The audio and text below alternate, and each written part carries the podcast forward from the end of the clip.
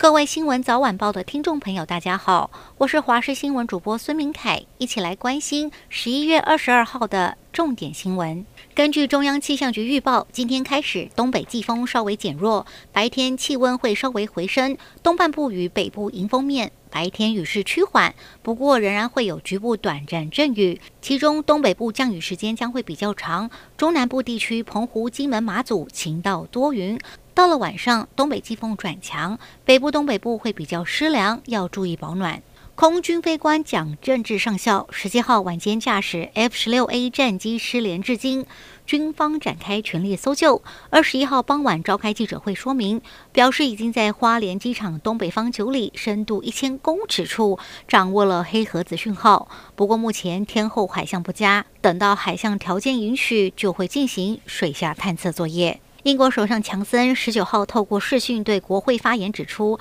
伊丽莎白女王号航空母舰明年将会率领英国与盟邦组成的特遣部队，执行二十年来规模最大的部署任务，范围涵盖了地中海、印度洋还有东亚。强森同时也宣布，将会成立国家网络部队和太空司令部，来应付新兴国安威胁。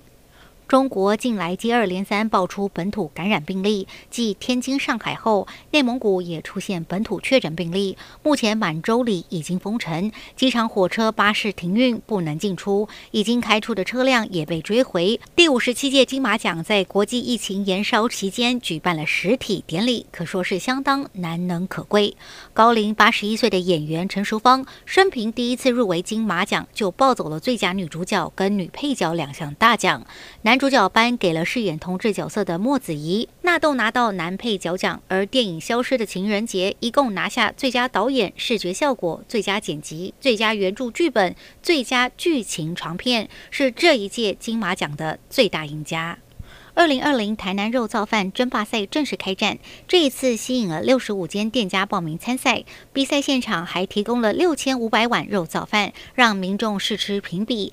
美食当前，民众立刻大排长龙，各个摊位挤满人。市长黄伟哲也抵挡不住肉燥饭的诱惑，现场大快朵颐。他强调，就是国产猪配上台南米才会这么好吃，未来也会严格把关食材，让民众吃得开心又安心。以上就是这一节新闻内容，非常感谢您的收听，我们下次再会。